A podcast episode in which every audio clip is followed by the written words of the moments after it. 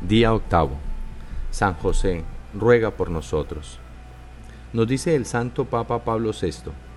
Vemos que tanto al inicio del Nuevo Testamento como del Antiguo hay un matrimonio, pero mientras que Adán y Eva fueron la ocasión del mal que sobrevino al mundo, José y María son el pináculo desde el que se esparce la santidad sobre la tierra. El Salvador comenzó su obra de salvación a través de esta virginal y santa unión. El matrimonio está en el centro de la creación y de la redención, como lo afirma el Santo Papa Pablo VI. Adán y Eva estaban presentes al comienzo de la creación, como lo leemos en el Antiguo Testamento, mientras que José y María estuvieron presentes al comienzo de la recreación obrada por Dios, lo leemos en el Nuevo Testamento. Jesús mismo describe el reino de los cielos como una fiesta de bodas.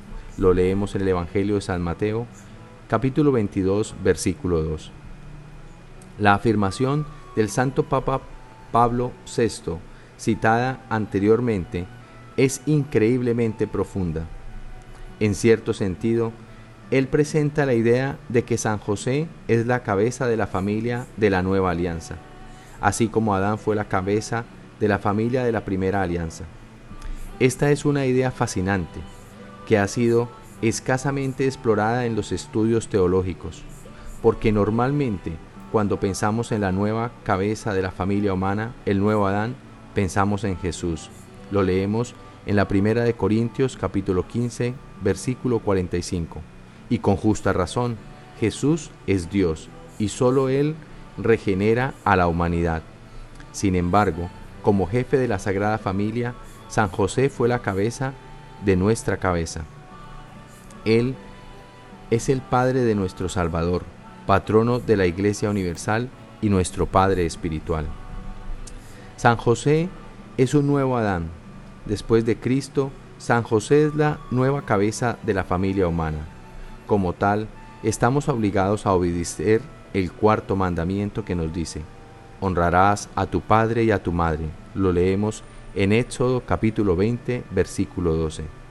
El no amar y honrar a San José es una ofensa contra Dios. De hecho, la paternidad de San José es tan importante para nosotros que nuestro crecimiento espiritual depende de ello. Si Jesús mismo creció en sabiduría y conocimiento mediante la paternidad de San José, necesitamos su paternidad para que nos ayude a adquirir el traje adecuado y necesario para entrar en el banquete de la boda celestial, como lo leemos en el Evangelio de San Mateo, capítulo 22, versículo 12.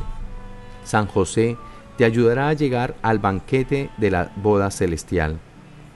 Ya que sabemos que San José nos ama y por eso nosotros también lo amamos y honramos, podemos estar confiados de que nos ayudará a llegar al cielo.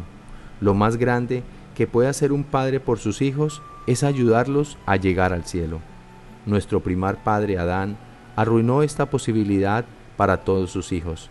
La desobediencia de nuestro primer padre causó la caída de toda la creación y nos impidió la entrada al cielo. Por otro lado, la paternidad de San José nos elevará, nos ayudará a santificarnos y, gracias a su gran amor, nos guiará por el único camino que nos conducirá al cielo, Jesús. San José es la delicia de los santos. Todos los santos han amado a San José. Sería improbable encontrar a algún santo que no haya amado a San José. Si bien la devoción a San José se ha desarrollado lentamente con el correr del tiempo, ningún santo lo ha menospreciado. Es imposible tener un verdadero amor a Dios y al prójimo, es decir, ser santo, si se desprecia al esposo de María y Padre terreno de Jesucristo.